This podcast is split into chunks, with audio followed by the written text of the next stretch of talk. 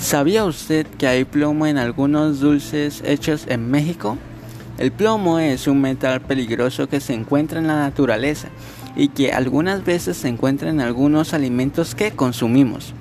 El plomo es muy peligroso para el cerebro de un niño o de un bebé que todavía no ha nacido y causa problemas que son irreversibles.